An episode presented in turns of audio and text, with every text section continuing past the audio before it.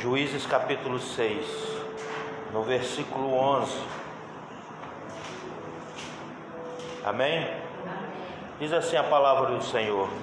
Então o anjo do Senhor veio e assentou-se debaixo do carvalho que estava em Ofra, que pertencia a Joás Abizerita, e Gideão, seu filho, estava malhando trigo no lagar para salvar dos medianitas.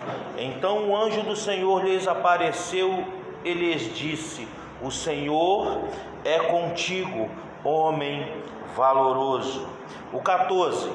Então o Senhor olhou para ele e disse: Vai nesta tua força e livrarás a Israel das mãos dos medianitas. Porventura não te enviei eu? E ele lhe disse: Ai, Senhor meu, como livrarei a Israel? Eis que a minha família é a mais pobre em Manassés e o menor e eu o menor da casa de meu pai. E o Senhor lhe disse: Portanto, eu hei de ser contigo, tu ferirás aos medianitas como se fossem um só homem. Amados, quando a gente se depara com essa palavra, antecedendo a isso, Josué ele tinha conquistado aquilo que Deus tinha prometido, que era a terra de Canaã. Josué entra em Gigal, ele conquista aquela terra, mas Josué morre. E quando Josué morre, o povo ele começa a se envolver com aquilo que não agradava a Deus, com os deuses cananeus, com os deuses medianitas. E eu observo que o Senhor ele nos faz promessas e cumpre elas no seu determinado tempo. Mas muitas vezes quando nós tomamos posse disso, muitas vezes nós mesmos perdemos as nossas bênçãos porque nós não vigiamos. E muitas vezes quando a gente recebe aquilo que nós vimos lutando. Por quê, amados? Porque o povo perdeu uma direção, porque o líder deles morreram. E eles perderam o foco. E eles ali desandaram. Só que eu observo algo tremendo que Deus ele com a sua infinita misericórdia, ele ainda não desiste daquele que mesmo que se corrompeu diante daquilo que ele prometeu, mesmo que negou a ele, mesmo que se distanciou dele, ele, aquele que é do Senhor, ele traz a sua marca. Deus. E Deus honra a sua palavra, independente das circunstâncias. Sabe por quê, irmãos? Porque nós somos errôneos, nós somos falhos, Muitas vezes, mediante as nossas lutas, nossas batalhas, nós nos colocamos vigilantes, nós nos colocamos guerreando, nós nos colocamos posicionados. O problema é quando nós conquistamos ela. Muitas vezes nós abrimos mão, nós relaxamos, e é onde a gente perde a nossa bênção. E foi aonde o que aconteceu com eles. Eles perderam a bênção por quê? Porque eles conquistaram a terra. Eu estou aqui dentro, já estou na promessa de Deus. E eles começaram a se deixar, a se desligar, ao meu ponto de vista, das coisas do Senhor. E eles começaram a se envolver com aquilo que estava ao seu redor e foi roubando a bênção deles, as bênçãos deles, sem eles perceber. Eles foram se afastando de Deus. E eu observo, irmãos, que muitas vezes nós que servimos ao Senhor, nós andamos em batalha, em batalha, em conquistas, em vitórias, em lutas. Por quê, irmãos? Porque muitas vezes isso nos deixa próximo do Senhor. Deixa a gente sempre ativo, a gente sempre ligado. Porque quando a gente e cai no, no, numa bonança, muitas vezes a gente relaxa e perde a, a bênção. E, e o Senhor não quer que a gente perde a maior bênção que é que Ele nos deu, que é a nossa salvação, quer estar com Ele, quer estar adorando a Ele, quer estar próximo dEle, e nisso, e os, ali os israelitas eles se afastaram, Aí Deus manda este povo, se você for olhar capítulos, versículos acima, fala que os medianitas vieram ao povo de Israel como gafanhotos uma grande multidão, trazendo destruição, tirando tudo que eles tinham, empobrecendo o povo dele. A Bíblia nos fala, se nós trazemos para os nossos dias de hoje, no campo espiritual, quando nós nos desligamos, quando nós nos afastamos, quando nós deixamos de prestar atenção nas coisas do Senhor nas nossas vidas, a Bíblia nos fala que o diabo veio para matar, roubar e destruir. Ele vem como este gafanhoto para roubar roubar as nossas bênçãos, para impedirmos de estar perto do Senhor. Aí eu olho algo muito interessante, porque a nossa tendência é olhar sempre para o que é grande, sempre o que é maior, mas o olhar de Deus já é diferente. Ele olha para o menor. Aí ele me vê lá Gideão, trabalhando, eu creio que ele malhando o lagar, todo mundo sendo saqueado e ele procurando cuidar daquilo que era da sua família, malhando o trigo no lagar. Eu creio que o coração dele era um coração de cuidado, um coração que tipo de zeloso. E o anjo do Senhor vem até ele e fala assim: Ei, homem valoroso. Deus, no meio daquele caos, ele olha para um homem e vê valor nele. Este é quem eu vou usar. E quando Deus pega e fala com ele através do anjo, ele fala assim: Ei, eu não. Eu não. Quantas vezes nós dissemos assim também para nós mesmos: Eu não. Essa responsabilidade, eu não. Eu, eu sou pequeno. Eu não tenho condições. Ele chega e fala bem assim: Ei, eu sou o mais pobre de Manassés. Eu sou o da minha casa. E o Senhor quer que eu liberte o povo. O Senhor quer que eu vou combater esse grande exército. Eu não. Aí Deus, amado, Deus ele pega e dá uma palavra para ele tremenda. Ei, você vai contra eles e vai combater como ele fosse um homem só. Você sabe que eu entendo quando Deus fala isso com ele? Não é você que vai lutar. Glória a Deus. Você só vai me obedecer, porque quem vai combater sou eu. A autoridade e o poder estava na mão de quem mandou ele ir.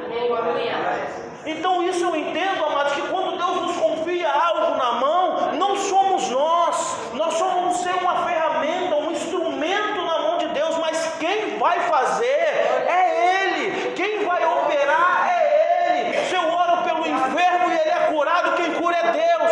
Se eu oro para uma porta de abrir, quem abre é Deus. É isso que ele fala para Gideão: você vai combater como fosse um homem só, porque quem vai diante dele sou eu. Eu quero só que você se posicione e creia, homem valoroso. Porque quando o Senhor olha do seu céu de glória para as nossas vidas, meus irmãos, Ele nos olha como pessoas de valor, como pessoas que valem algo grande. No entanto, que eu insisto sempre em falar, o valor é tão grande, tão grande, que o preço foi preço de sangue pagos por nossas vidas. E ele pega, mesmo sabendo que a vitória é certa, Deus ainda dá uma estratégia a ele.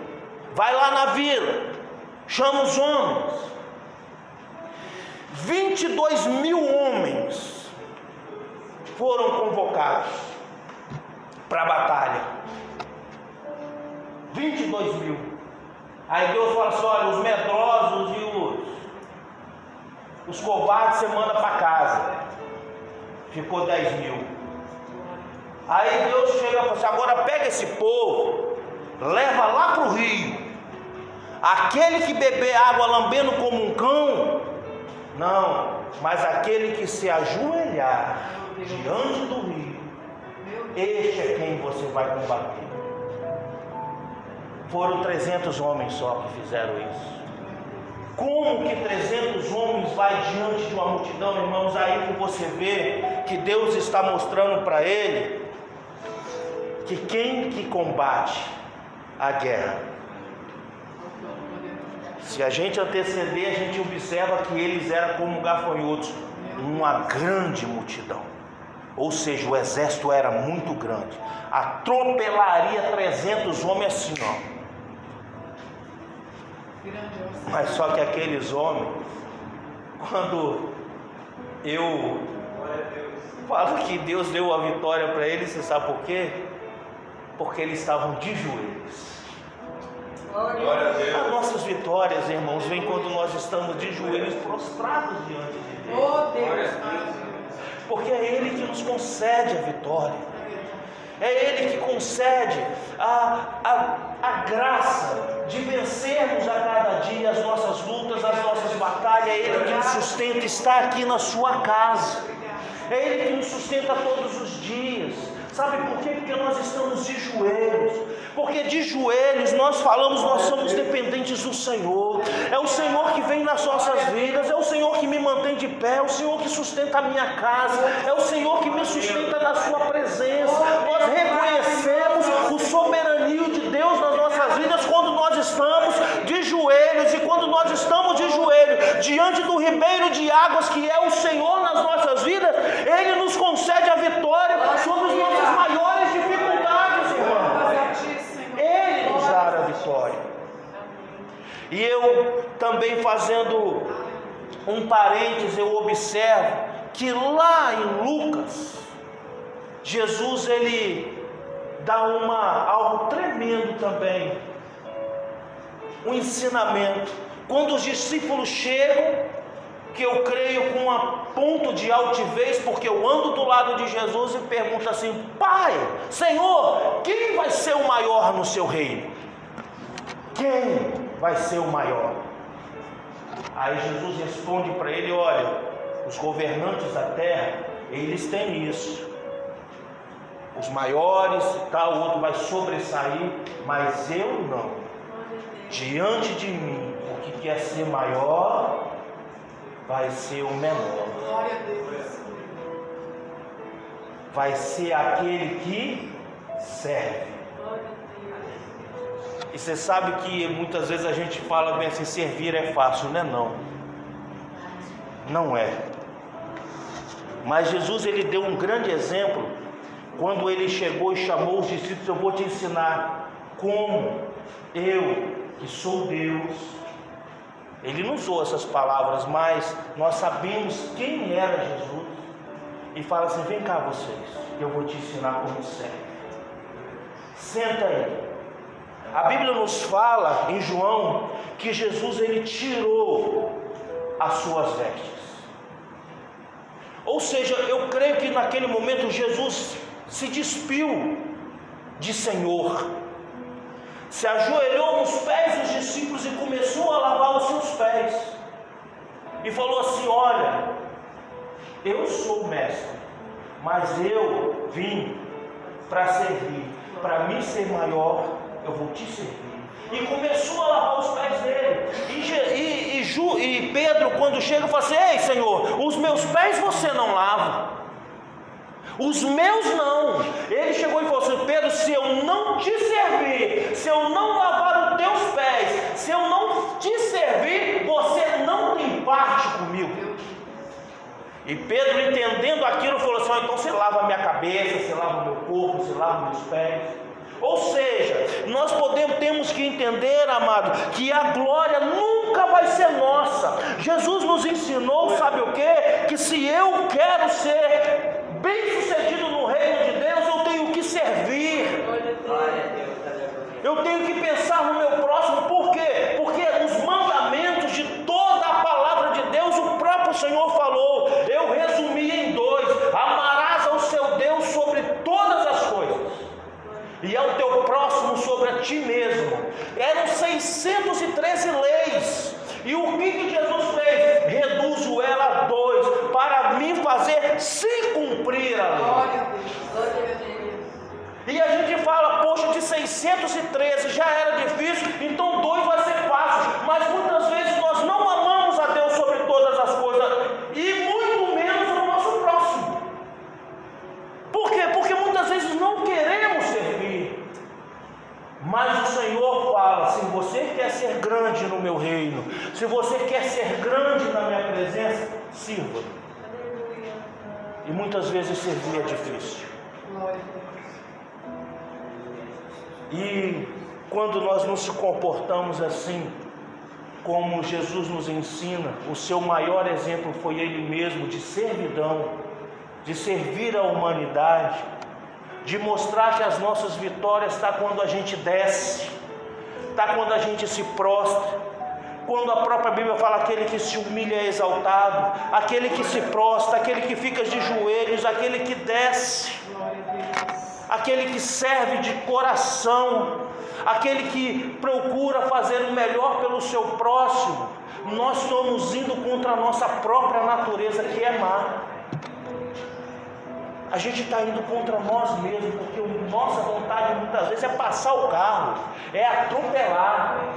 Mas quando nós servimos, nós estamos agindo como Deus agia, porque Ele tinha toda a autoridade, porque Ele fala: todos pecaram e destituídos foram da minha presença. De repente Deus tinha vontade de destruir todo mundo, mas o seu amor, Glória a Deus. Glória a Deus. a sua misericórdia, nos serviu para que nós tivéssemos chance de salvação, de restauração.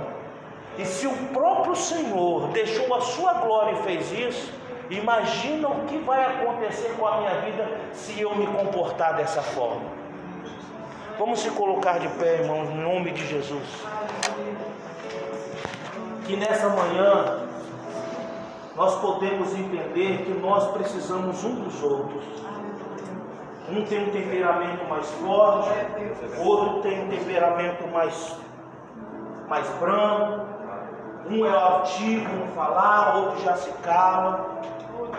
Nós somos diferentes, mas nós temos um só objetivo, que é caminhar junto na casa do Senhor, porque nós queremos chegar no céu de glória, que é a maior promessa que Deus fez para Oh nós. Deus. E com as nossas diferenças humanas de comportamento, mas junto num só objetivo, um servindo, um ajudando o outro, nós vamos chegar lá mais fácil. Porque o Senhor vai estar, porque é a palavra de Deus que fala que o Senhor habita no meio da comunhão. E muitas vezes, amado, como que muitas vezes o inimigo quer roubar nossas bênçãos, nos dividindo. E esse reino dividido, ele não vai ter vitória, não.